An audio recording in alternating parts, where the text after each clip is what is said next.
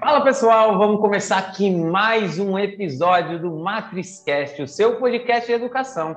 Hoje a gente tem um convidado aqui muito especial para falar sobre um assunto que é verdadeira paixão entre nós. E eu não estou falando nem de futebol, nem de automobilismo, nem de outras paixões.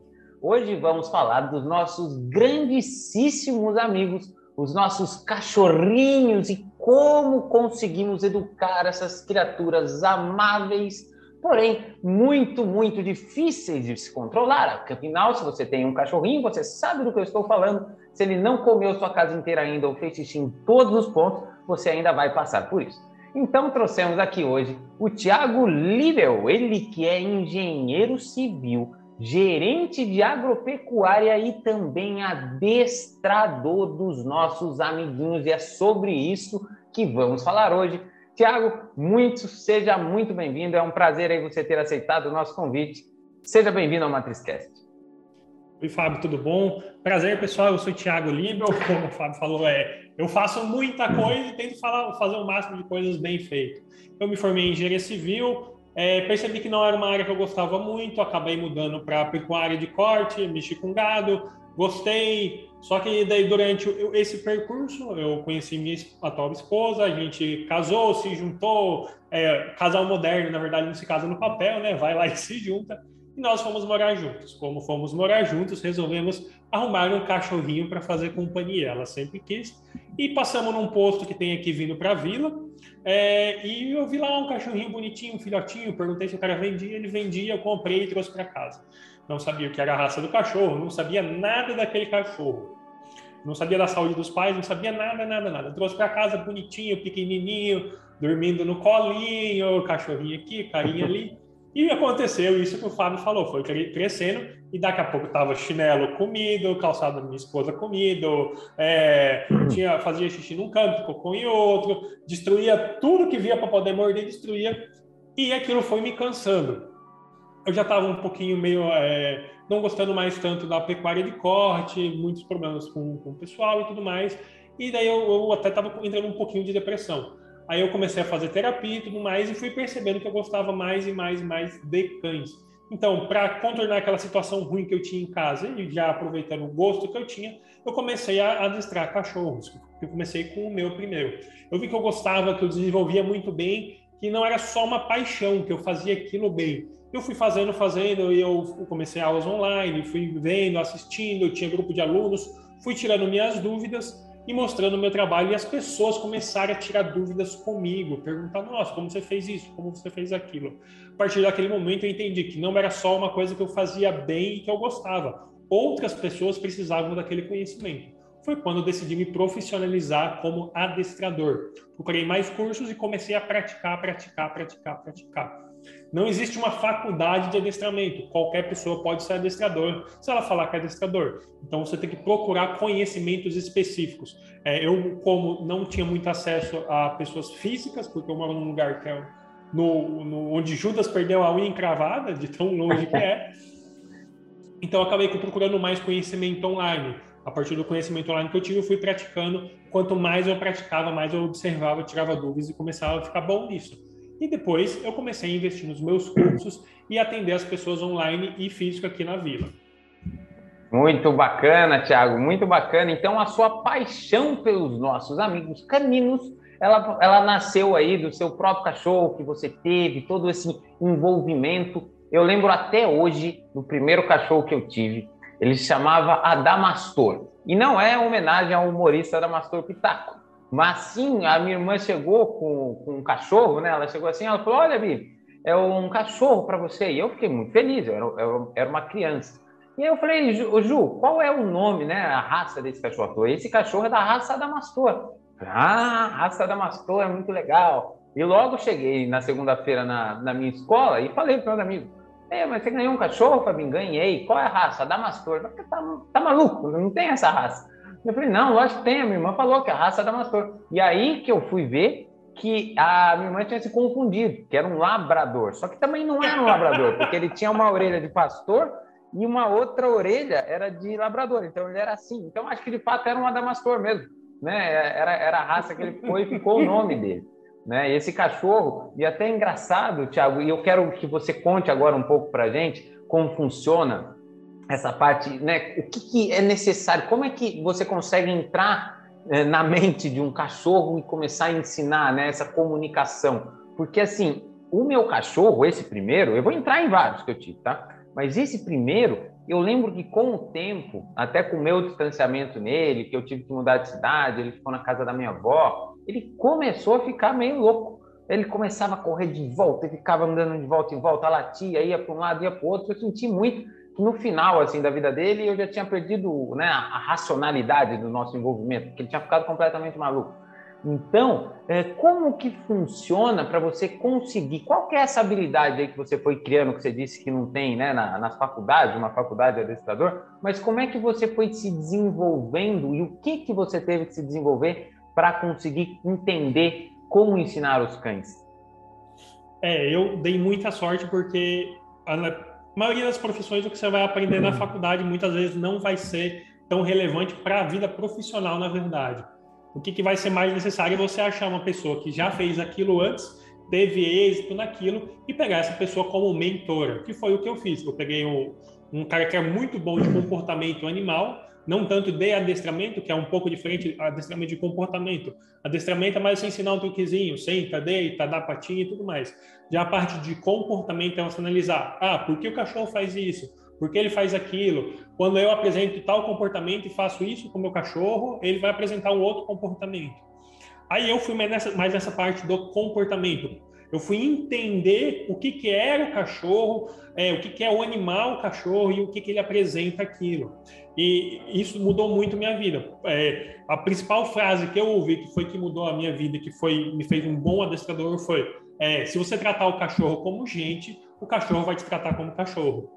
Então eu comecei a entender, eu não posso tratar o cachorro como gente, eu tenho que entender o cachorro como cachorro. A partir desse momento daí que foi melhorando o meu, relacionamento. Porque antes eu até cheguei a ensinar meu cachorro a dar patinha, sentar, deitar. Só que eu ainda tinha aqueles problemas de morder, de pular em mim, de fazer bagunça. Eu não entendia por que mesmo ela estando educada, ela fazia aquilo. Então, aquilo. Então eu comecei a procurar conhecimento em comportamento, entender o que é animal. É que nem como a gente faz, é, que nem assim, no trabalho de de gerente de pecuária, como gerente, qualquer líder vai ter que fazer, analisar as pessoas que ele tem é, sob o comando dele. Ele vai ter que ver, ah, tal pessoa tem tal motivação, tal pessoa tem uma outra motivação, tem uma dificuldade disso, uma facilidade naquilo. A mesma coisa é para os cachorros. Os cachorros têm uma base que vai ser cachorro. E vai ter diferenças individuais, que é uma coisa muito importante. Não dá para dizer que cachorro é gente, mas nessa questão tem uma sinolidade.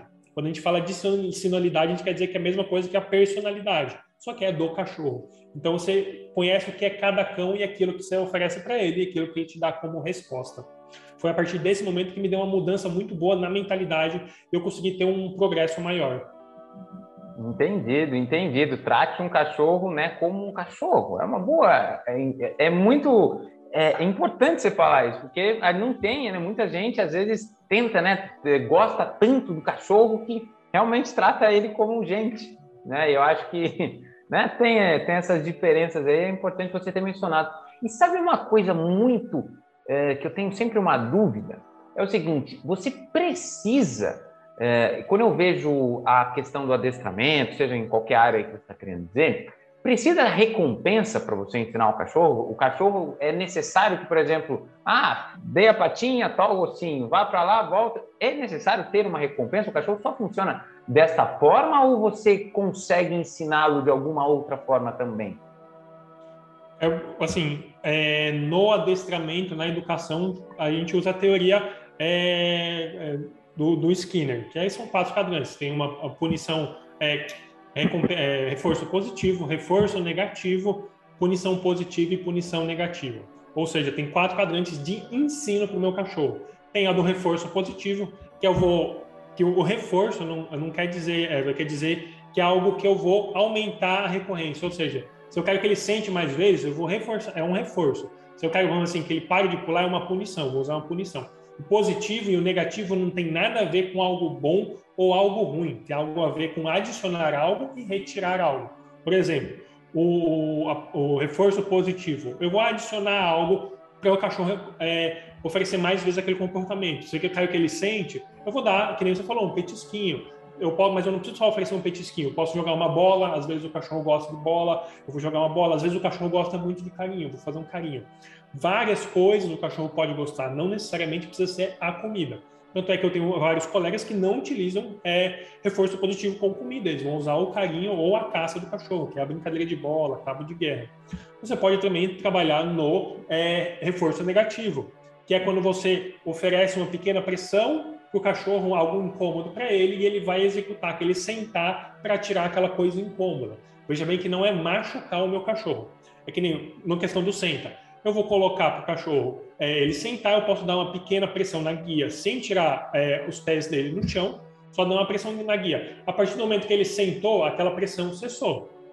E o cachorro aprende que, ó, para eu tirar a pressão da guia, eu tenho que sentar. Isso é muito importante, por exemplo, eu vou atravessar a rua, eu vou dar aquela pressãozinha, eu não necessariamente vou ficar falando, às vezes tem muito barulho, o cachorro não vai me ouvir. Então ele tem que entender que aquela pressãozinha para cima é a hora de sentar. Sentou, tirei a pressão. É, às vezes eu preciso que ele deite, vou dar uma pressãozinha na guia para baixo. Ele entende, ó, quando vem a pressãozinha para baixo, eu deito, acaba a pressão. Isso é muito utilizado também no treinamento do colar eletrônico. Muita gente usa o colar eletrônico apenas para punição, mas não. Tem metodologias que você usa tirar aquele estímulo que causa um pequeno incômodo, um pequeno estresse, para educar o cachorro. Aí temos também punição positiva, que é, é adicionar algo como dizer, um baque maior da guia, ou jogar algo em direção ao cachorro, é, um, um, grito, quando o cachorro entende que o grito é algo negativo para ele, aí você vai usar isso como punição positiva, está colocando algo para diminuir um comportamento. E tem a punição negativa, que é retirar algo. Por exemplo, meu cachorro começou a puxar, eu vou retirar a movimentação, vou parei a brincadeira. Parei, parei o andar, pronto. Ele tirei algo que ele gostava. Ah, ele está pulando em mim, eu tiro a minha presença, eu pego e saio. Então isso eu vou diminuir a ação dele, ou puxar guia, ou ficar pulando em mim. Só que, que nem eu falei antes, são cachorros são indivíduos e têm a sinalidade. Cada cachorro vai ter valores diferentes, ou seja, vão dar respostas diferentes para aquilo que você vai oferecer. Muitas vezes uma coisa que é positiva para um pode ser negativa para o outro. A presença de uma pessoa.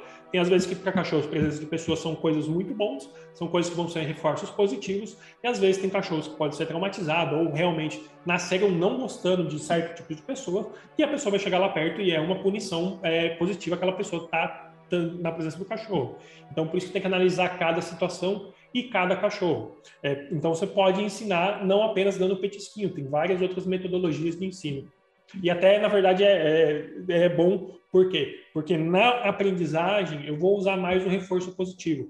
Só que depois da aprendizagem, se eu não ir para uma fase de obediência, vai acontecer aquilo que aconteceu comigo, que o cachorro sentava, deitava, rolava, dava patinha e tudo mais, só que só se eu tivesse uma recompensa na mão. Se eu não tivesse, ele fazia o que quisesse. Se aparecia uma coisa mais forte para ele, como um animal correndo, um gato, uma galinha, alguma coisa, ele ia lá e ele ficava focado em mim. Então, se eu só chegar no ensino, vai parar ali. Às vezes eu vou precisar é, ir além e o cachorro não vai me obedecer. E é importante eu ir além e mostrar para ele que não é só um prazer me obedecer, mas é uma obrigação por causa, vamos dizer assim, fuga de portão o cachorro tem que entender que é a obrigação dele ele vir quando for chamado ou mesmo não passar pelo portão por causa da segurança dele, senão ele pode ser atropelado. É, o cachorro não tem que entender que não pode ficar farejando no chão quando não permitir. Por quê? Porque no chão tem caco de vidro, tem é, chocolate, tem comida envenenada, tem rato morto, um monte de coisas que vão prejudicar. Então o cachorro tem que entender que certas horas não pode fazer aquilo e ele tem que me obedecer pela própria segurança dele. Interessante, Thiago. Eu adorei saber essa, essas informações. Eu não sei se você sabe, talvez não, mas eu tenho um livro. Né? Eu vou lançar o livro MatrizCast assim que eu completar. Inclusive, o, os nossos ouvintes devem falar: nossa, mas o seu livro era menor antes. Sim, tive que comprar outro. Depois vai dar um trabalho gigantesco para juntar tudo. Mas eu vou anotando tudo, porque todos esses bate-papos eu aprendo coisas demais. E eu não sabia né, dessas uh, diferenças, né, desses quatro quadrantes para mim, na verdade, era assim: fez alguma coisa legal, é carinho, não fez, xinga. Não tem muito, muito, muitas outras variações, não. Né? Ou tenta, né? Sei lá.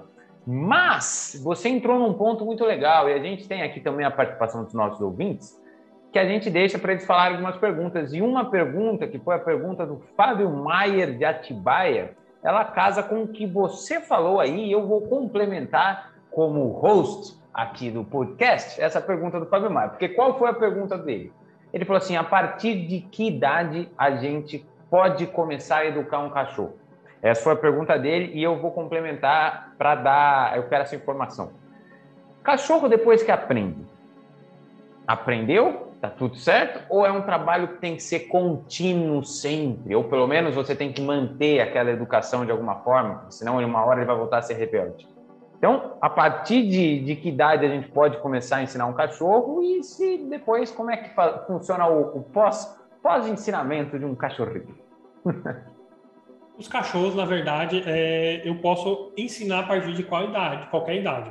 Vai chegar na minha é, casa com 60 dias, que é o ideal. Não, você não deve pegar cachorro mais novo de 60 dias, porque ele tem que estar na presença da mãe até os 60 ou 90 dias é, aprendendo a como ser cachorro. Esse é um problema muito grande que tem, porque as pessoas não deixam o cachorro tempo suficiente com outros cachorros para ele aprender a como ser cachorro. Aí que vai gerar problemas como é, excesso de latido, agressividade contra outros cachorros, reatividade. Então, vai pegar o cachorro 60 dias no mínimo para chegar na sua casa. Chegou com 60 dias, você já vai começar a ensinar várias coisas para ele. Só que você tem que lembrar que é um bebê cachorro, né? Um cachorro criança, infante. Então você vai ter que levar aquilo muito lúdico, é uma brincadeirinha. Eu vou deixar, vou, eu vou jogar bolinha, eu não vou tirar a bolinha dele, eu vou deixar ele ficar com a bolinha, oferecer outra bolinha para ele soltar aquela, para ele brincar com outra coisa. Eu vou começar a, é, ensinar ele que ele tem que esperar para comer, que ele tem que sentar para comer, tudo isso de forma bem lúdica e tranquila. A partir do momento que ele já aprendeu, ali com 5, 6 meses, aí passou a fase da aprendizagem e eu vou começar com a fase da obediência só que também, tudo respeitando a fase do cachorro e o cachorro. Tem cachorros que são verdadeiros demôniozinhos que você vai ter que cobrar ele com três meses. Tem cachorros, porque eles foram criados para isso. Tem cachorros de trabalho, que é cachorro de função, que é, foi feito para morder e tudo mais. Tem alguns cachorros desses que são descontrolados. Então, se você não colocar um controle bem cedo na vida dele, ele vai dar vários problemas depois. Então, assim, o geral começa ali dos 5, 6 meses com uma cobrança maior. É, só que tem indivíduos que são diferenciados que vai ter que ser antes. E aquilo que você falou, sim, você ter que estar ensinando para sempre para o seu cachorro. Os cachorros estão sempre em um processo de aprendizagem, que nem a gente. A gente nunca para de aprender coisas novas. Isso vale tanto para as coisas boas como para as coisas ruins. Se você deixa o seu cachorro solto pela casa, que ele vai poder fazer xixi por todo canto, ele vai poder subir na, na, na mesa e fazer xixi na, na xícara de café. Ah, é Sonic? Mais cedo, quando a gente estava batendo papo. se você não tiver presente para corrigir, a partir de assim, cinco, seis repetições, o cachorro já entendeu. Beleza, isso aqui é possível e eu posso fazer isso. A partir desse momento, você vai trabalhar apenas com supressão de comportamento, ou seja, o cachorro já sabe, mas você tem que mostrar que outra coisa tem ou valor maior ou vai ser uma correção maior do que aquela coisa que ele quer fazer. Por exemplo, perseguição de gatos. Para eu ter um cachorro que não vai perseguir, perseguir gatos, se ele nasceu para fazer aquilo, eu vou ter que dar uma correção muito grande, uma punição positiva muito grande para ele entender que aquilo não pode acontecer. Se for um cachorro que não, é, não tem muito drive de caça, não tem muito essa vontade de perseguição, aí eu vou colocar um pouquinho mais baixo, não preciso tão acima. Por isso que é muito importante a pessoa é, aprender o que é uma, um, os valores do cachorro dela. Ela tem que conhecer o cachorro dela. Quer saber, ó, isso tem muito valor, então eu vou precisar ir aqui. Esse aqui não tem tanto valor, então eu vou precisar ir aqui, ou às vezes apenas só um reforço positivo. E é por isso que o cachorro não aprender as coisas erradas sem a gente, a gente não dá essa oportunidade de descobrir que se fizer aquilo vai vir uma correção, a gente deixa o cachorro restrito ao local dele quando a gente não está junto. É, pode ser caixa de transporte, pode ser um canil ou um ambiente pro cachorro, algo que tem apenas as coisas dele, onde ele não vai fazer nada de que a gente considera de errado, porque a gente considera as coisas de errado, mas o cachorro é uma coisa que dá prazer para ele e é muito bom. Então, assim, a gente tem que tomar muito cuidado, porque o cachorro vai aprender sim, tanto coisas boas como coisas ruins. Entendido. Então, podemos começar a educar nossos cachorros desde o início, né? E temos sempre que cuidar aí desses animaizinhos para que eles não façam, né, o que você falou de subir aí na mesa, fazer xixi em tudo. E é isso, é um ponto que eu gostaria de fazer. Minha mãe tem um cachorro, né? Hoje eu não tenho um cachorro, é, morando em um apartamento, tenho, tenho planos assim que eu, que eu me mudar para uma casa, eu vou ter dois cachorros. Né? E aí a questão é o seguinte: o cachorro da minha mãe, ele é um cachorro muito difícil de, se, de lidar, assim, porque ele não, não é muito educado. Ele é amável, né? Eu não me lembro da raça dele agora, mas é aquela raça de cachorro pequenininho, sabe? né, pequenininho, preto e branco, não, não me lembro mais, é, não consigo te dar mais informações aqui né, da forma. Né? Se eu soubesse desenhar, eu desenharia ele aqui, mas não vou, vou conseguir. Mas ele já tem oito anos. E aí a pergunta que eu te falo é o seguinte: porque nós, seres humanos, quanto mais cedo aprendemos, melhor. Né? Saiba-se disso, tente ensinar coisas novas a pessoas né, que a vida inteira fizeram de um jeito. Muito difícil. Agora tente ensinar coisas novas para uma pessoa que está no início. Muito mais fácil. E com o cachorro é assim também? É muito mais difícil hoje, por exemplo, eu tentar ensinar o cachorrinho da minha mãe, o nosso amado Sonic, a não fazer xixi num lugar errado, num lugar, né, no meio da sala, ou em qualquer outro lugar que ele veja possibilidade ali de fazer xixi, ou não? Como é que funciona? É a mesma dificuldade como se eu fosse ensinar ele logo após os 60 dias? Quem você acha que é mais fácil ensinar uma nova língua? Uma criança ou um adulto? Quem aprende mais rápido? Um adulto. Um adulto? O, o, a criança tem mais tempo para aprender, para expressar de verdade aquela coisa. Um adulto vai aprender aí com seis meses de aplicação diária da língua, ele vai aprender. A criança vai demorar um pouquinho mais. É, eu não lembro, eu estava ouvindo algum podcast que mostrou isso e até mostrou o estudo. Porque o adulto já tem é, mais é, vivências, assim, já ouviu mais línguas, já ouviu mais coisas, já teve mais ambientes que ele é, já viveu. Então o cérebro dele já está mais acostumado com aquilo e quando ele se aplica de verdade, ele consegue aprender mais rápido uma nova língua. É, mas vamos falar agora do cachorro. Do cachorro é a mesma coisa, o cachorro já viveu várias coisas. Não é tão difícil. O que é o difícil é, na verdade, tirar os hábitos ruins.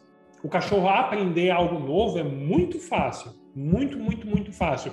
Que nem eu falei, seis repetições o cachorro já aprendeu. O cachorro já sabe sentar com o petisquinho com seis repetições.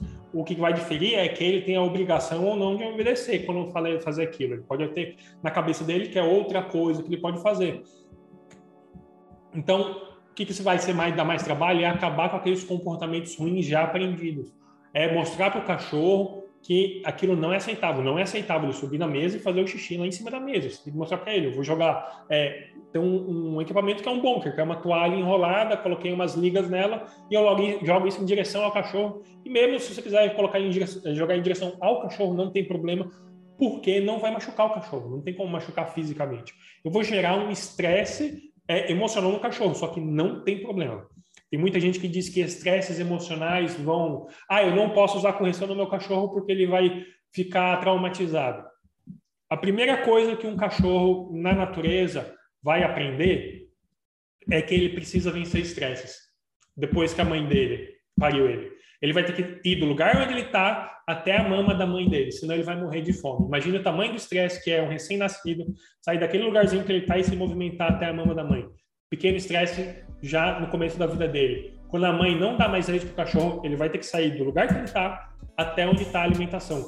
É, na, em casa não é assim, mas na rua ou no meio do mato, o cachorro vai ter que pular por é, galho, vai ter que passar, passar em grama que ele nunca passou, em pedra pontiaguda, tudo isso para ir comer. Ou seja, a fome já vai gerar esses pequenos, vai tornar esses pequenos estresses irrelevantes. Por quê? Porque ele vai estar tá gerando aprendizado. Sem os estresses da vida, você não tem desenvolvimento neuronal. Ou seja, os neurônios não vão é, é, ter aquela, aquele volume de disparos, tanto para pessoas como para os animais. Então, se você dá uma vida sem estresses, sem desafios, sem esse tipo de coisa para o seu cachorro, ele vai ser para sempre um filhote. Ou seja, o teu cachorro vai estar tá fazendo xixi onde quer, ele vai estar tá pulando as pessoas, mordendo todo mundo, vai apresentar comportamentos sexualizados, por quê? Porque o cachorro, quando filhote, apresenta esses comportamentos sexualizados, só que a mãe dele vai corrigir, o irmão dele vai corrigir, o outro cachorro vai corrigir. E tudo isso é normal, o cachorro levar uma correção. Isso faz parte do processo de socialização, que é o processo de mostrar as regras, regras da sociedade. Um cachorro faz isso com o outro. O cachorro, quando o filhote começa a dar os dentes, ele vai querer mamar e tá machucando a mãe dele. O que a mãe dele vai fazer? Vai pegar e vai jogar e dar uma bocanhada nele. Não vai ser para machucar? Não, mas ela vai dar aquela bocanhada. Quando os filhotes começam a fazer muito, muito, muito barulho, muita algazarra, a mãe começa a ficar estressada e o que ela vai fazer? Ela vai dar um latidão para todo mundo ficar quieto. E eles vão ficar quietos. Então você pode ver, o próprio cachorro, a própria mãe do filhote dá correções nele. Porque eu, como pessoa, vou ser melhor do que a mãe do cachorro. Entendido. Entendido, muito bem entendido. E eu entendi também o seu ponto de vista em relação ao aprendizado né, da, da pessoa mais nova, né, da, da criança, no caso, versus o adulto, estava querendo se referir mais à capacidade né, intelectual de ela, que ela tem de enxergar as coisas. E uma coisa que você me falou é, que é muito interessante, Tiago, é que a forma de aprender, de tudo que eu estou aprendendo aqui com você hoje também, dos cachorros, ela é muito similar à nossa também né, da questão do estresse, para ele conseguir ser desafiado, ter que vencer os desafios, aprender coisas novas, né, as punições. Se a gente né, consegue entender um pouco como funciona uh, essa mentalidade dos nossos amigos para conseguir ensiná-los. E uma coisa que eu queria te dizer, e você tocou no assunto aqui, até grifei, que estava na minha lista enquanto a gente conversa, é a questão de trauma, Tiago. Cachorros têm traumas porque nós, seres humanos, temos.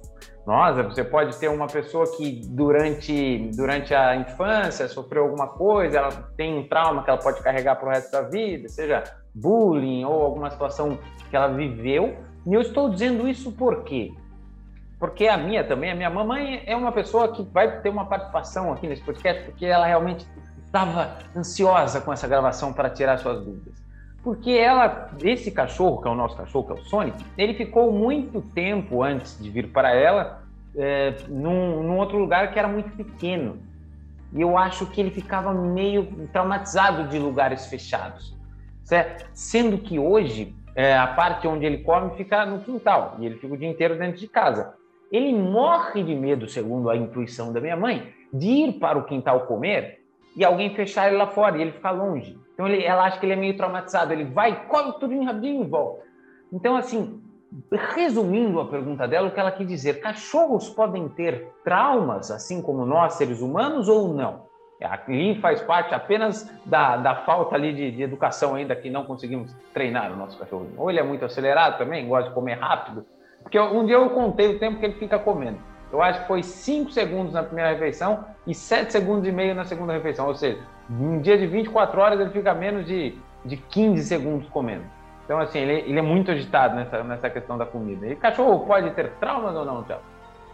vamos começar primeiro por uma fala tua que é da questão do espaço é, pequeno, daí nós vamos para a questão do trauma, que é uma, uma aprendizagem do cachorro.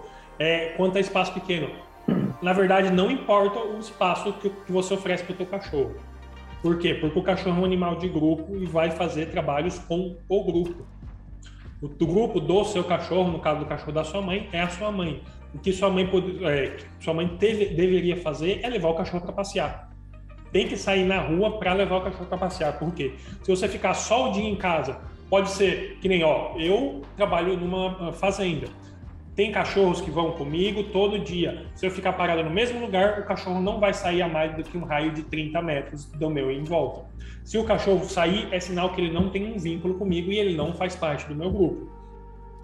É, por isso que tem muitos cachorros que fogem. Na verdade, eles não fazem parte do grupo da, da casa deles. Não se sentem como se aquele fosse o grupo dele. Só que, ó, é, os meus cachorros vivem num canil de da 3x3. E mais, eles têm uma vida saudável. Por quê? Porque eles vão lá. Ó, se, quem quiser procurar é, no Instagram, arroba cão.raiz. Tem que nem cãezinhos peludos, que nem esse da sua mãe e tudo mais, que vivem em caixa de transporte. Ou seja, o cachorro passa aí de 16 horas por dia numa caixa de transporte. Só que os cachorros são saudáveis por quê? Porque o dono oferece atividade, oferece atenção de qualidade para aquele cachorro. Se você compra um outro cachorro achando que você vai satisfazer o primeiro, você está errado. Por quê? Porque você continua com dois cachorros que fazem parte do seu grupo e os dois cachorros estão sem atividades. Ou seja, em vez de ter um cachorro mal educado, você vai acabar com dois cachorros mal, mal educados. Então, não importa o tamanho da sua casa, não importa se é apartamento, não importa se é uma caixa de transporte, não importa se é uma fazenda, importa o que você vai oferecer para o seu cachorro. É, e agora vamos para a parte do trauma. Quanto ao trauma, o cachorro não tem uma noção clara de tempo, como a maioria dos outros animais não tem uma noção clara de tempo. Assim, o que ele faz é um processo associativo. O processo de aprendizagem dele é, na sua maioria, associativo. Então, ele vai associar uma coisa com outra.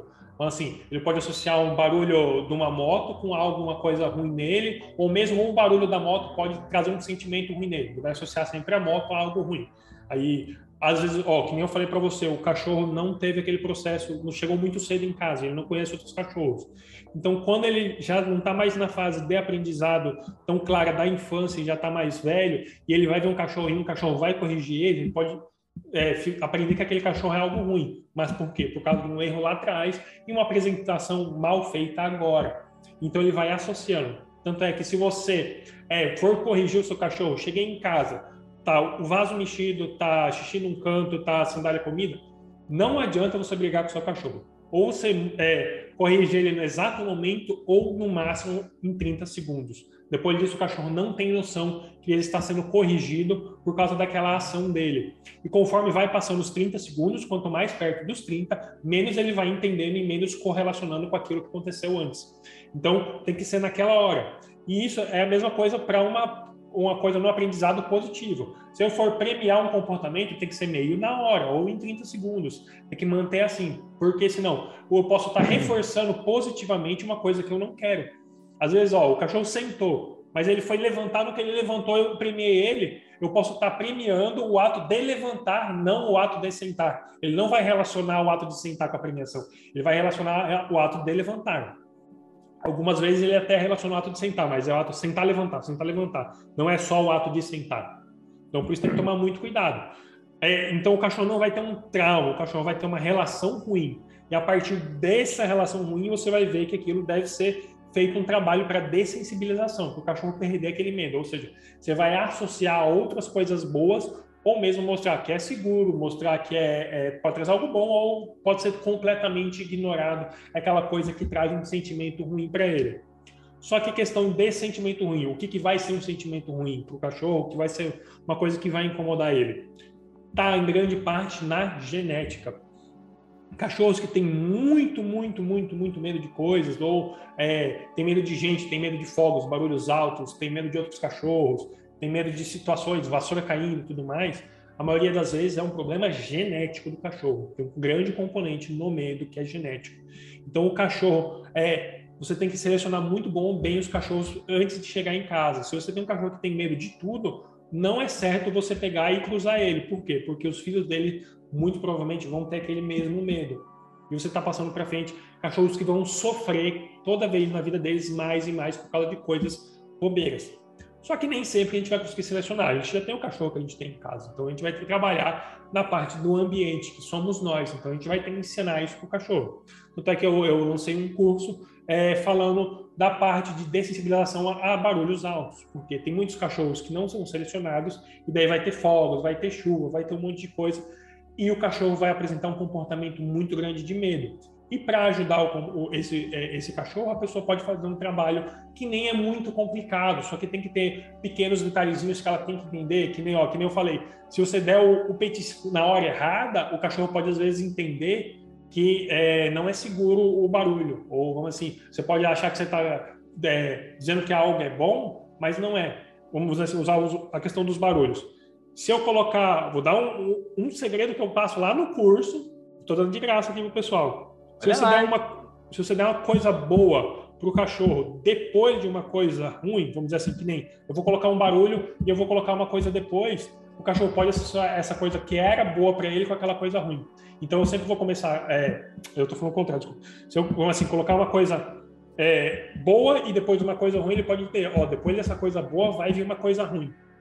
Então às vezes aquela coisa boa vai perdendo valor. Então eu tenho que colocar a primeira coisa ruim para depois a coisa boa. Ou seja, o cachorro vai estar tá ouvindo aquele barulhão alto, o barulhão alto vai trazer comida. Porra, eu vou lá, ó. Barulhão alto, comida, barulhão alto, comida, barulhão alto, comida.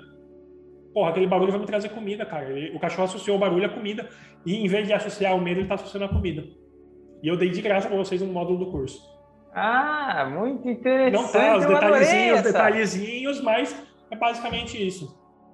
Muito bacana. E, e o Thiago, e na verdade, você acabou de, de, de, de, solucionar todo o meu problema. Eu já entendi o problema do cachorro Sonic, nosso amado Sonic da minha mãe. Minha mãe, se você está escutando quando você estiver, né? Nesse exato momento você ainda não está, mas quando esse episódio for para o ar, mãe, é o seguinte: nós nunca Vimos o Sonic fazendo xixi. Minha mãe, quando acorda, ela fala: Ah, Sonic de novo, não acredito, mais uma vez. Só que o Sonic já fez xixi faz duas horas, porque a minha mãe levantou lá às oito, O Sonic desceu lá na sala, fez xixi ali na sala, fez na cozinha, fez na entrada, fez no tapete. Só que a minha mãe briga com ele depois, muito depois. E a gente nunca viu o Sonic fazendo xixi. A gente sempre repreende depois. Então, é realmente algo que faz muito sentido, a questão da repreensão no momento para que o cachorro associe. Então, de uma forma geral, o que você falou para mim, para sumarizar, para sintetizar essa questão, é o seguinte: temos que ou repreender ou fazer carinho para dizer que foi certo no momento que o cachorro está fazendo isso. E também prestarmos atenção às nossas ações com o que acabou de acontecer. Porque se aconteceu questão do barulho que você falou, ele vai, pode associar, por exemplo, o barulho a uma coisa boa, ou uma coisa ruim, um carinho que a gente está fazendo, uma repreensão, a comida que você falou. Ele vai sempre associar coisas que acontecem externamente no ambiente e que a gente está fazendo. E isso, isso é muito importante. Adorei essa informação. Até fiz aqui no meu capítulo, quando eu fizer assim o capítulo dos cachorrinhos, eu vou deixar uma página com essas informações aqui mais mais em highlights, porque essas realmente são muito importantes. E também a questão do seu. Você falou dos fogos, Thiago. Os fogos é algo que é engraçado. Eu falava até hoje, é, antes de gravar, né? Eu sentei um pouco, comecei a pensar em algumas coisas dos cachorros. No final de ano, a gente passa numa chácara é, e eu levo o Sonic. E o Sonic, eu tenho, eu não sei, eu até comecei a pensar que ele é surdo, que ele não, os fogos para ele nada, não faz nada. Continua pleno, andando para um lado, para o outro, fazendo xixi, na maior naturalidade do mundo, pode fazer quantos fogos for, ele vai estar lá fazendo xixi, todos os xixi dele, mas tem outros cachorros que, que lá estão, que assim, pulam, parece que, que vai pular, me dá desespero, eu tento abraçar eles, mas assim, é um desespero muito forte. E eu queria entender algumas coisas. Primeiro, por que que cachorro, alguns deles, têm tanto. Né, como que isso faz tanto mal assim para eles? É, é, porque eles escutam muito. Assim, eu realmente, eu como eu te falei, né, hoje nos nossos bastidores, eu não entendo nada de cachorro. Se eu entendesse alguma coisa de cachorro, o Sonic pelo menos faria assistir na, na parte fora da casa. Mas assim, eu não entendo da onde vem esse medo. E aí o que você falou é possível. Então a gente conseguir tratar esse medo porque aí eu, eu não entendo como adestramento, né? Na forma do tipo educar, fazer isso aí. Na verdade, você está fazendo um, um, uma ajuda para o cachorro, está conseguindo solucionar um trauma, um medo, enfim, que ele tem dos fogos, né? Uma parte psicológica mais profunda ainda, né? Então, primeiro, por que, que eles têm tanto medo e se é possível tratar esses medos? É, na verdade, é o medo não tem uma razão lógica. Pode ver, tem pessoas que têm medo de avião, tem pessoas que têm medo de altura, tem pessoas que têm medo de aranha, tem pessoas que têm medo de carros, tem pessoa que tem medo de moto, tem pessoa que tem medo de cachorros, tem pessoas que têm medos irracionais. Por quê?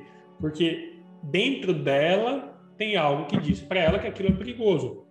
Tem medos instintivos, coisas que nascemos já com eles. Por exemplo, eu, se eu olhar para uma cobra, ninguém precisa dizer que aquele animal é perigoso para mim. A maioria dos animais, assim, ele, tem coisas que eles sabem que é perigoso, que nem como é que um passarinho sabe que ele vai para tal, tem que ir para o sul, para o norte, é, entendeu? É, então já está geneticamente no animal aquilo predisposto. Por isso que é genético esse medo de fogos tem um grande componente. Por quê? Porque muitas vezes o cachorro já tem aquele barulho alto, está na, na parte genética dele programada que é um risco para a segurança dele todos os medos é isso, é algo que representa um risco para a segurança daquele indivíduo. Para o cachorro, o barulho dos fogos, a, a, o trovão e tudo mais, alguns barulhos altos, são representativos de um, um, um perigo para a segurança dele.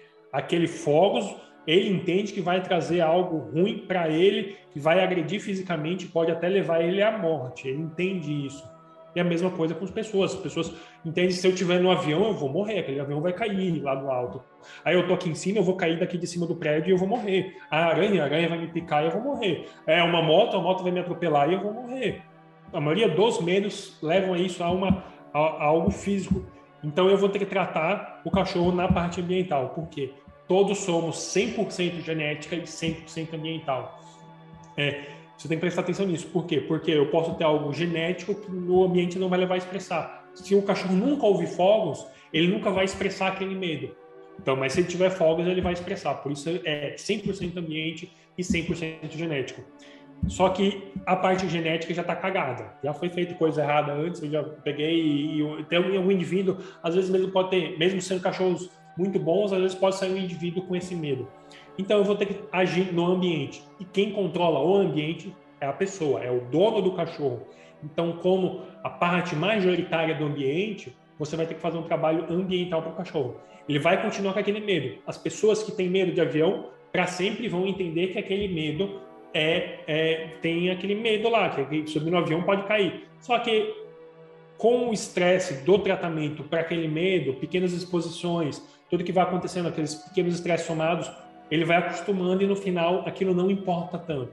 Ele consegue ir subir no avião e voar. Ah, é, eu consigo colocar o cachorro do lado do barulho de fogos, ele vai se sentir um pouco estressado, mas não vai correr pela casa toda, que nem você falou. Ah, eu queria abraçar o cachorro. Não. A partir do momento que eu ensino para o cachorro através do treinamento, que aquilo é tranquilo, que aquilo é, que é seguro estar tá na presença do, do barulho, que é, é, pode trazer algo bom, que ele pode ser ignorado e tudo mais, a partir daquele momento o cachorro vai entender, beleza, eu tenho medo, pode acontecer algo comigo, mas pouco provavelmente vai acontecer. Eu não sei dizer como é dentro da cabeça do cachorro que ele chega a essa noção, mas é isso que você consegue observar nele. Que nem você falou da questão do colo, é uma das piores coisas que uma pessoa pode fazer para um cachorro é ela ser o ponto de referência de segurança. Ah, beleza, eu, eu pego meu cachorro no colo e ele está seguro e ele se sente seguro. Você trabalha? Eu? Sim. É. Sim. De que horas até que horas? das 8 às 6, das 8 às 7 pouco. O, o, normal, pelo menos. Trabalho número 1 das 8 às 7. No, no meio do dia vai ter é, trovoada, porque dá trovoada no meio do dia. Às vezes o, o, filho do vizinho passou no vestibular e ele vai soltar rojões. Tem alguém fazendo aniversário e vai estar rojões. O cachorro vai estar em casa. Você vai estar onde? Trabalhando. Justamente. Se o ponto de segurança do cachorro não está em casa, o cachorro vai sofrer. Então você não pode se tornar o ponto de referência do cachorro. E a mesma coisa é, ah, no final do ano o pessoal dá remédio para o cachorro, tem algumas fitas que o pessoal passa que em alguns cachorros tem efeito porque diminui o sistema parasimpático, se eu não me engano, e tudo mais. Só que são medidas para dia fixo durante o ano vai ter vários momentos durante o ano que não vai ter aqueles dias fixos. Você vai estar fazendo outra coisa, você vai estar visitando um amigo, você vai estar doente no hospital e o teu cachorro vai estar em casa sofrendo porque você fez ele, é, você se tornou o ponto de segurança para o seu cachorro. Então o cachorro tem que ter um ponto de segurança que não é você. Ó, oh, eu não sabia dessa informação, mas você me contando faz 300% de sentido, eu entendi 100% do que você falou. Muito legal essa aqui. E, cara, mas eh, são coisas como essa, Tiago, é meio contraintuitivo, né? Como você vai falar para uma pessoa, ah, não, não dê colo para o seu cachorro? Você é um louco, né? Como que você não vai dar colo para o seu cachorro? Mas é exatamente, né? Você vai associar a tua imagem, de novo, na associação à segurança, e quando você não lá estiver, ele vai se sentir seguro. Né? Você precisa criar essa, essa segurança nele de uma outra forma. E eu estou, em tudo que você vem nos contando aí nesse episódio, eu estou aprendendo aqui também exatamente isso, associações. O cachorro, o animal, ele trabalha muito com essas associações. Se você se torna um porto seguro dele, quando você não estiver lá, e é a realidade de muitas pessoas, é, ele vai sentir medo, isso é natural. E agora eu queria entender mais uma coisinha, inclusive para não esquecer, afinal, este nosso ouvinte aqui, ele já fez uma pergunta no episódio passado e não foi mencionado. falei a pergunta e não falei dele. E aí fui, é, recebi um saque de reclamação e agora, mas pelo menos recebi mais uma pergunta dele, vou lembrar. É o Luiz Piovani de Itatiba, né? Ele também está numa dúvida que ele está perguntando que é o seguinte: existe diferença? É, você falou da questões genéticas, tá? Então, pelo que eu entendi, sim mas eu vou fazer a pergunta dele da mesma forma. Existe diferença, por exemplo, para cachorros com raça versus cachorros vira-lata para aprender qualquer coisa que seja na questão do adestramento ou não? Continua nas diferenças e particularidades, cada cachorro tem o seu, Ou tem alguma diferença entre o cachorro ser de uma raça ou o cachorro ser um vira-lata? Vira-latas são mais rebeldes ou não? Na verdade, há uma diferença de ensinamento. É mais fácil eu ensinar, é que eu ensinar, não é mais fácil o cachorro aprender. É, os cachorros conseguem aprender, todos os cachorros conseguem aprender no mesmo nível. Só que alguns cachorros vão gostar mais, que nem a gente falou, vão gostar mais de comida, vão gostar, gostar mais de carinho, vão gostar mais de bola. Então vai ser mais fácil ensinar esses cachorros através da recompensa.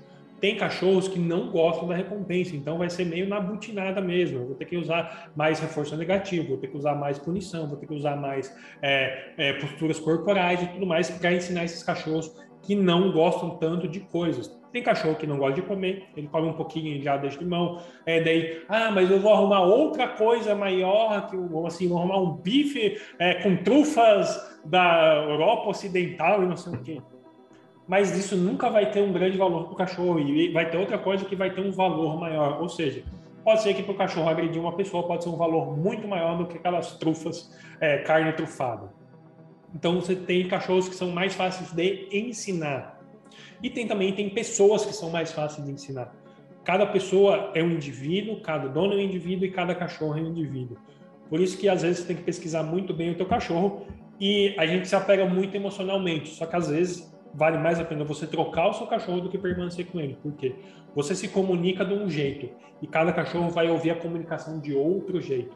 Se você não procura aprender todos os leques ou não tem a capacidade de aprender todos os leques de comunicação, às vezes você não vai ter uma boa comunicação com o seu cachorro e você vai acabar prejudicando tanto o seu cachorro como a sua qualidade de vida. Então as pessoas têm que desprender um pouquinho, mas elas têm que ter a noção que pegou o cachorro é compromisso, ela tem que ter o compromisso de tentar se comunicar e aprender o máximo. Às vezes, se ela tentou o máximo, às vezes não dá certo. Então, às vezes, vale a pena é uma pessoa que está tendo uma má qualidade de vida com o cachorro, pegar e doar o cachorro para uma outra pessoa, uma doação responsável. É, convivendo, ela, a pessoa tem que conhecer, ó, o cachorro é desce, desce dessa forma, você consegue? Não, não consigo. E até ela achar outra pessoa, ela tem que manter a guarda. É, às vezes tem algum recurso financeiro que ela vai ter que despendiar para aquele cachorro e tudo mais. Então tem que prestar bem atenção. Comunicação com o cachorro não é a mesma forma que você se comunica com todos os cachorros. Usar bolinha, cabo de guerra, coisas que tiram a caça do cachorro. Então a maioria dos cachorros que eu escolho para eu possuir são cachorros que têm alto drive de caça, ou seja, eles gostam muito de perseguir uma bolinha, de brincar com o mordedor, de fazer aquela loucura toda. Se eu pegar um cachorro que não é assim, e eu forçar ele a ser algo que ele não é, vai ser sofrimento para ele e para mim. Então tem que ter muito cuidado com isso. E a seleção das raças tentam, visam no máximo possível ter indivíduos com a média naquele instinto. Por exemplo, cães de trabalho, pastor alemão de trabalho. A maioria deles vão ter um instinto de caça bom. A maioria. Você tem que entender que são indivíduos. Você vai ter outliers que vão ter ou de mais ou de menos. Raça é apenas uma média das características da da, daquele, daqueles indivíduos que estão lá. Sim. Mesma coisa é Pastor Bel de Malinois, também são insanos por bola, insanos por tudo, só que tem alguns que não são e tem alguns que são demais, sempre pensando nessa seleção. Tem cachorros que gostam muito de comida, às vezes o pessoal do esporte, que treina muito com comida, vai selecionar animais que gostam muito de comida. Mas tem, mesmo na, naquela seleção genética, vão ter mais outliers, menos e para mais. Então a genética influencia muito, mas é mais uma influência do indivíduo que você tem em casa e do indivíduo que é você. Entendidíssimo, senhor Tiago. E muito, muito interessante, cara, que você vai falando. E eu vou, assim, eu trato, eu sempre falo para minha mãe, falo, mãe, a gente, o Sonic, né, o nosso cachorro mijão, é como é um, é um, é assim, é um cachorro, mas assim existem muitas responsabilidades do, do dono para com o animal. Não é assim, só a gente ter o cachorro. Tem gente, a, a, gente, eu já pensei aqui em casa várias vezes em ter cachorro. Foi até muito legal você falar da questão do espaço, porque hoje eu não tenho cachorro. Primeiro, porque o principal, que eu não tenho tempo para cuidar dele, então eu não vou simplesmente comprar um cachorro para para quando eu chegar em casa ele abanar o rabo e me fazer feliz, sendo que eu talvez não vou poder fazer o mesmo por ele, né, passear, fazer minhas obrigações. Mas eu também pensava no espaço que agora pelo menos você me deixou um pouco mais tranquilo, tava? Porque eu vou, eu tenho um plano para mudar para uma casa em dois anos. Isso vai acontecer em dois anos. Então eu, tô, eu sou tudo planejado. Aí fala, daqui dois anos eu vou comprar, talvez eu compre um pouquinho antes para ter adaptação e tudo mais. Mas é, hoje talvez isso eu já não tenho mais, a questão do espaço. Então eu posso ter um cachorro num apartamento, ok. Mas eu sempre falo isso para minha mãe, da questão seguinte: existe muita responsabilidade de se ter um animal. A gente não pode né, ter um animal só porque, olha, eu gosto de cachorro. Né? Vai e compra um cachorro e ele fica lá. Ele, você dá atenção para ele a hora que você quer, para que ele te entretenha como se fosse um objeto de, de entretenimento. Só que é um, um ser vivo ali, né? é, um, é, um, é um bichinho, é um animal, ele te, te, te, te, adora, né? Cachorro ama o seu dono, né? É a pessoa que você olha para ele e já começa a banar o rabo. Olha que, que, que recíproco, né? Que, que, sentimento mais puro. Né? O cachorro, qualquer, você falou com ele, ah, banando rabo, lambendo, no caso do Sonic, lambendo, banando rabo e fazendo xixi, né? Eu olho para ele e já começa a fazer xixi. É uma coisa impressionante. Então, é, tem muitas responsabilidades e se ensinar o cachorro. Você está falando muitas coisas que, assim, eu fiquei até impressionado pela quantidade de detalhes que são a educação do cachorro.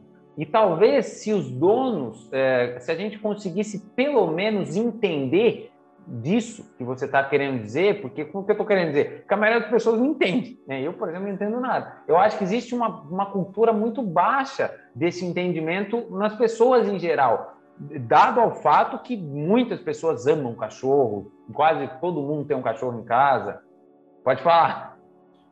As pessoas, a maioria das pessoas não amam os cachorros, elas amam o sentimento que o cachorro traz para ela uma pessoa, que nem você falou, tem muita gente que arruma o cachorro para chegar em casa, lamber ela, ela fazer carinho e deixar o cachorro no canto. Essas pessoas não amam os cachorros, elas amam o sentimento, a emoção que o cachorro traz nela. No final, o cachorro vira o que gosta de chamar de uma muleta emocional. O cachorro se torna um sugador dos problemas emocionais que aquela pessoa tem. A pessoa se separa do marido, arruma um cachorro, mas depois fica lá, carga emocional, carga emocional, carga emocional, mas no final vai arrumar um namorado e o cachorro vai depois pro canto dele. Como é que vai ficar aquele animal que recebeu toda aquela carga emocional? Tem gente que, ah, eu tô em depressão, vou arrumar um cachorro porque eu tô em depressão para melhorar minha depressão. Ou, ah, eu, eu me sinto triste, vou arrumar um cachorro para me alegrar. Não. Você tem que ter noção que você precisa ser autossuficiente e o cachorro está vindo para complementar a sua vida. Se você quer um cachorro para fazer você fazer exercício, você está errado. Você tem que primeiro começar a fazer exercício. Eu vou arrumar um cachorro para me acompanhar. Eu vou começar a terapia e vou arrumar um cachorro para me acompanhar na terapia e me ajudar a desenvolver. Você não pode pensar numa coisa que você quer para o futuro e arrumar o cachorro agora, não. Primeiro você tem que se mexer para depois arrumar o cachorro. É, exatamente. E, e é, é, o que você disse, né? Porque as, as, pessoas realmente elas gostam desse sentimento que o cachorro traz, como se fosse um, um objeto ali, não é, né? E isso é muito legal. Eu estou falando isso, Thiago, porque assim eu acho e até você me falando isso, eu quando eu for ter um cachorro, eu com certeza vou ter que aprender e estudar mais sobre isso. Porque é, é algo que é uma responsabilidade, né? Você precisa né, entender o que está acontecendo justamente para poder educar seu cachorro. Né? E, e, além de não ter uma casa inteira com xixi, você consegue ter uma relação mais feliz né, com o cachorro. Porque é difícil você também conviver com um cachorro, às vezes, não, não, não, não, se educa, né? um mal educado, né? que vê, vê alguém começa a pular em cima, né? tem alguns cachorros que têm esses instintos sexuais aí que você disse, né? Tem um cachorro meu que no final do ano eu não sabia o que eu fazia. O Sonic, eu falei, nossa, Sonic, além de xixi, você é um maníaco. Porque foi extremamente constrangedor. Eu falei, que é isso, gente? Eu nunca vi, eu não sabia, eu não sabia desse lado do Sonic, eu tive que trancá-lo né? Ele estava com os hormônios completamente à flor da pele. Tive que trancá-lo num, num, local ali sozinho e às vezes ficava com ele. É, mas o que eu estou querendo dizer é, a gente precisa se educar para ter um cachorro, pois isso também é uma responsabilidade. Ter um animal, qualquer um que seja. Não, depois gente, eu posso achar outros animais aí, se você souber, ou se você souber de alguém, para aprender, porque eu acho que é uma ciência muito, muito interessante essa. Mas o que eu quero dizer é o seguinte: na minha visão de um leigo por completo, eu sempre pensava assim, isso no caso do Adamastor, tá? Que foi aquele cachorro, uma orelha para baixo, uma para cima. De que eu deveria um dia, por exemplo, ah, vou levar ele num lugar para adestrar, deixo lá dois, duas semanas, três semanas, tinha isso na minha cabeça, aí ele volta educado. É educado com uma outra pessoa, volta educado. O que, que eu quero te perguntar? Para educar um cachorro, podemos nós mesmos nos educar precisa de um adestrador, precisa ser o adestrador, ou a gente pode é, nós mesmos nos educarmos. Por que, que eu estou querendo dizer? Se eu quiser educar meu cachorro, eu vou ter que levá-lo até um, até um adestrador, ou eu posso buscar informações, aprender como se faz isso e aplicar o método by myself em casa com o cachorro, entendeu? Como é que funciona isso? É, é necessário levar a algum lugar ou a pessoa pode buscar esse conhecimento e ensinar o seu cachorrinho? Assim, que nem a gente falou, o cachorro é 100% genética e 100% ambiente. É, quem vai passar mais horas com o cachorro, o adestrador ou você, durante a vida toda dele? É, no momento da, de adestrar, vai ser eu, né? Pois é, durante toda a vida do cachorro, quem vai passar mais tempo com o cachorro? Eu. Justamente. Então, quem tem que saber se comunicar com o cachorro é você. O adestrador é apenas um, vamos dizer, é como se eu fosse um professor de inglês. Eu vou te ensinar a comunicação do cachorro. Eu vou te ensinar, ó, quando o cachorro faz assim, é que ele quer comunicar isso. Para você se comunicar com ele, você não pode falar, o cachorro não entende português, você tem que usar a guia, ó. Um baquezinho da guia dá, dá isso aqui, ó. Se você fizer uma pressãozinha para cima, ele entende que tem que sentar. Se você faz uma pressãozinha para baixo, ele vai entender que tem que deitar. Ó, ele colocou a, orelha para baixo, ele colocou a, a, o rabo para dentro das pernas, ele está com medo. Ó, ele colocou as orelhas para frente, arrepiou o pelo, sinal que ele vai atacar. Ele está lambendo o, é, o, o nariz dele está bocejando um pouco, ele está começando a ficar um pouco inseguro. E a partir disso que o, o adestrador vai ensinar a pessoa a ler e se comunicar melhor com o cachorro dela. Porque o adestrador não vai poder estar o resto da vida. Um bom adestrador, o objetivo dele é o mais rápido possível a pessoa não precisar dele. O bom adestrador faz isso. Tem algumas pessoas, adestradores que, assim, o cachorro primeiro você vai ter que fazer, às vezes, uma linha de comunicação. Então, a pessoa pega três, quatro semanas para fazer a primeira linha de comunicação, passar pela fase mais difícil da comunicação, é, levar para casa dele, vamos assim, para o ambiente de treinamento dele, ensinar o básico da comunicação para o cachorro, para depois passar para o dono. Só que ele vai ensinar o básico e depois sempre vai ser o dono que vai se comunicar para o cachorro. E se a pessoa nunca se comunicar direito com seu cachorro, ela vai passar o resto da vida pagando adestrador para ensinar casos que não são mirabolantes, não são tudo da vida, em três meses a pessoa aprende a comunicação com o cachorro certinha e, e com um ano ela vai ter o resultado final. Sim, demora um ano para você dominar, você ser fluente em cachorreis, vamos dizer assim, na média. Com três meses você precisa do adestrador e a partir de três meses você não precisa. Eu tenho cliente que às vezes paga só um mês de, de, de consultoria e fica naquele mês e depois já não resolve mais. Ou paga consultoria para resolver um, dois problemas, aprende, resolve aquilo que incomoda uhum. ele, comunica um pouquinho bem com o cachorro e não volta mais. A pessoa que vai entender a necessidade de cachorro. Tem cachorros que foram tão estragados que às vezes tem que passar. Eu conheço colegas, eu nunca peguei um caso desse, mas tem colegas que pegaram, passar três, quatro meses só com o adestrador para resolver aquele problema, problema grande que a própria pessoa criou naquele cachorro para depois ela passar para o cachorro. Só que no final vai ter que passar a comunicação para o dono. Se você contratou um adestrador que é, só ele mexeu no seu cachorro, em momento nenhum você mexeu no seu cachorro, você vai ter problema no futuro. Porque o ambiente que levou o cachorro a ter aqueles mesmos problemas que você levou ele para o adestrador continua no mesmo lugar. Se nada muda, tudo permanece igual. Entendido e entendido e novamente muito sentido, né? Se nós passamos o maior tempo com os cachorros, nós mesmos temos que aprender a nos educar. E o que você falou, eu acho, eu acho engraçado, porque a, a escola matriz, né, um, um dos maiores pilares, né, que a gente tenta ensinar e propagar é justamente a comunicação, só que no caso com os computadores. E a gente fala que assim, para você falar com o computador, você precisa saber o idioma dele você está fazendo a mesma coisa, só que você está falando com o animal. E no fundo, é exatamente sobre comunicação que resolvemos os problemas ou criamos as soluções. Né? No caso de falar com os computadores, estamos tentando criar soluções. No caso de falar com os cachorros, também estamos tentando resolver problemas. Então, comunicação no mundo hoje tão difícil, né? Eu acho que é uma das coisas mais difíceis que a minha vida adulta me mostra são as habilidades de comunicação e resolver problemas. Eu acho que a maioria dos problemas que eu vejo, sejam eles conjugais, sejam eles entre amigos, sejam eles no trabalho, eles têm ali algo relacionado à comunicação. Se a comunicação fosse mais fluente, muitos desses problemas não aconteceriam. Né? E você está falando isso na questão da comunicação com os cachorrinhos, que eu achei demais. Então, a gente deve sim buscar o conhecimento, buscar como educar os nossos cachorros. E, Tiago, é, eu vou deixar aqui, a gente já chegou aqui no nosso time limit, né, do nosso tempo do nosso podcast.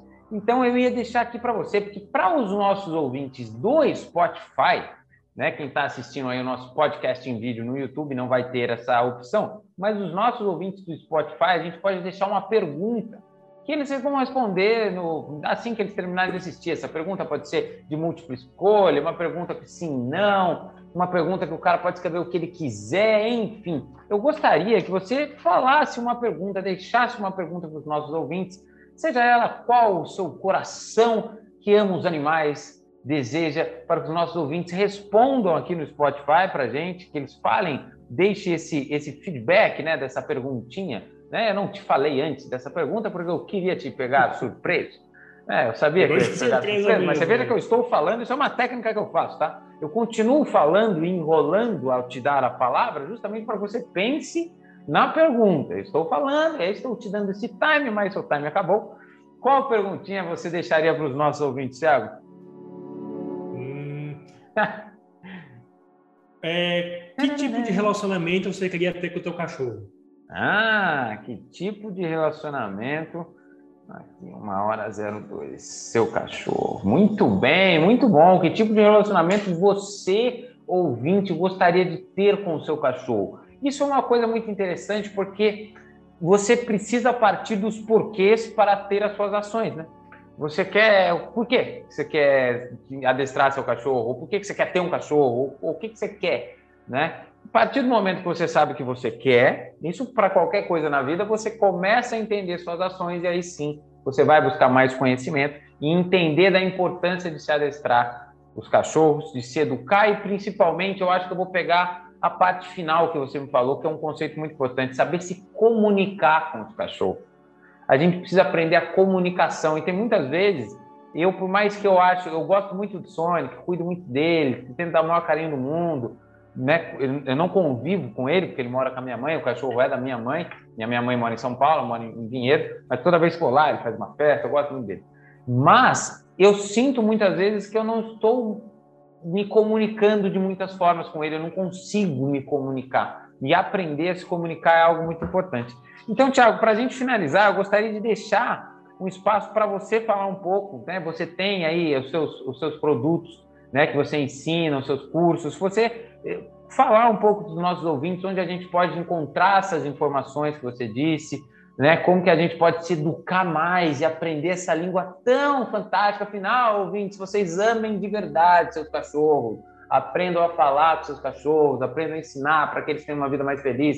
Você não precisa ficar limpando xixi todo tempo, ou vai passear o cachorro, tem aquele pessoal que vai passear o cachorro, pum, o cachorro já dá aquele tranco lá, pode ser o cachorro daquele tamanho, o cachorro pum, já começa né, totalmente. O meu cachorro, o primeiro, eu acho que o Sonic nem tanto, mas o Adamastor era incontrolável. A gente dá três passos, ele tinha dado três voltas em mim. Né, se eu desse mais um passo, eu caía, eu e ele saía, escapava, começava a correr. Teve uma vez que ele pulou da janela do carro.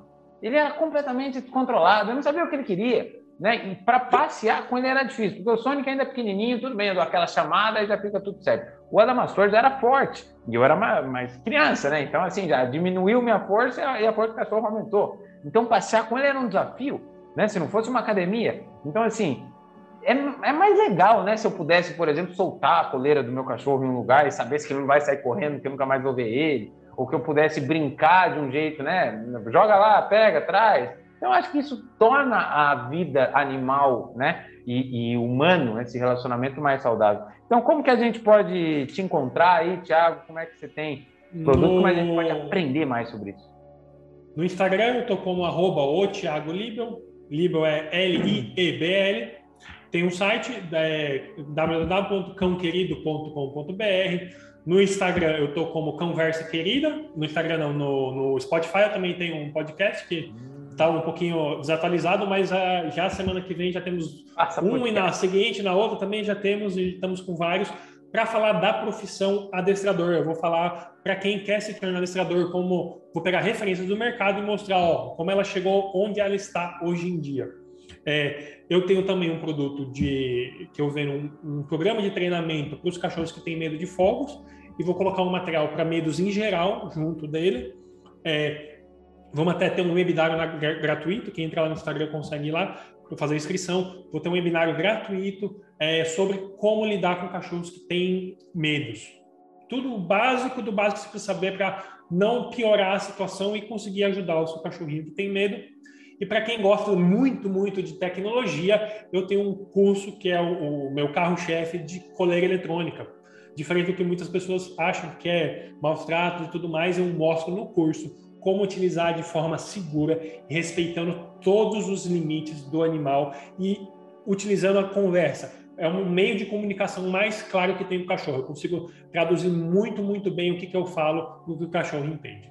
E eu busco ao máximo qualidade de vida, tanto para o dono como para o cachorro. Então, se você precisa disso para a sua vida, você pode falar comigo.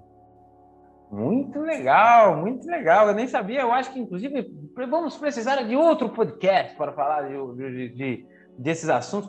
Coleira eletrônica, isso aí eu não sabia, nem, nem entendia como é isso. É muito legal. Eu vou, eu vou buscar aprender esse, esses conceitos. Inclusive, Thiago, eu vou te dar uma dica. Ó, eu vou comprar, vou, vou comprar, adotar meu cachorro, não sei daqui. Eu ainda estou no planejamento dos dois anos.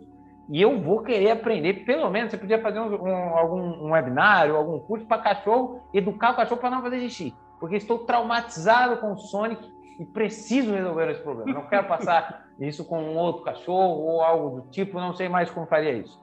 Né? Então, Thiago, foi incrível. Acho que assim a gente aprendeu muita coisa. O Matrix Sketch, ó, várias aqui folhas para o meu livro vai enriquecer o meu livro. Eu vou colocar até uma, uma, uma folha com uma patinha assim, animal, vai ter várias ilustrações. Então, eu aprendi muito, eu acho que isso é muito importante, é um tema muito importante. A gente podia debater várias coisas, eu acho legal, interessante a parte que você falou, que, que é um, algo que você faz por paixão, né? depois do seu trabalho, né? do normal, você consegue criar tudo isso, você trabalha realmente com afinco, você realmente ama os seus animaizinhos e quer transmitir esse conhecimento.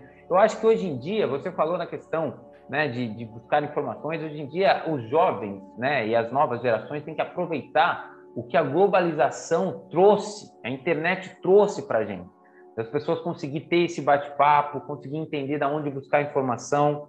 Né? Eu, quando tinha o Adamastor, não sabia para onde correr, não sabia para quem perguntava. Né? Falei, aonde aprende aí que você dá dois passos para o cachorro parar de uh, dar piruetas em torno de você? Não sabia.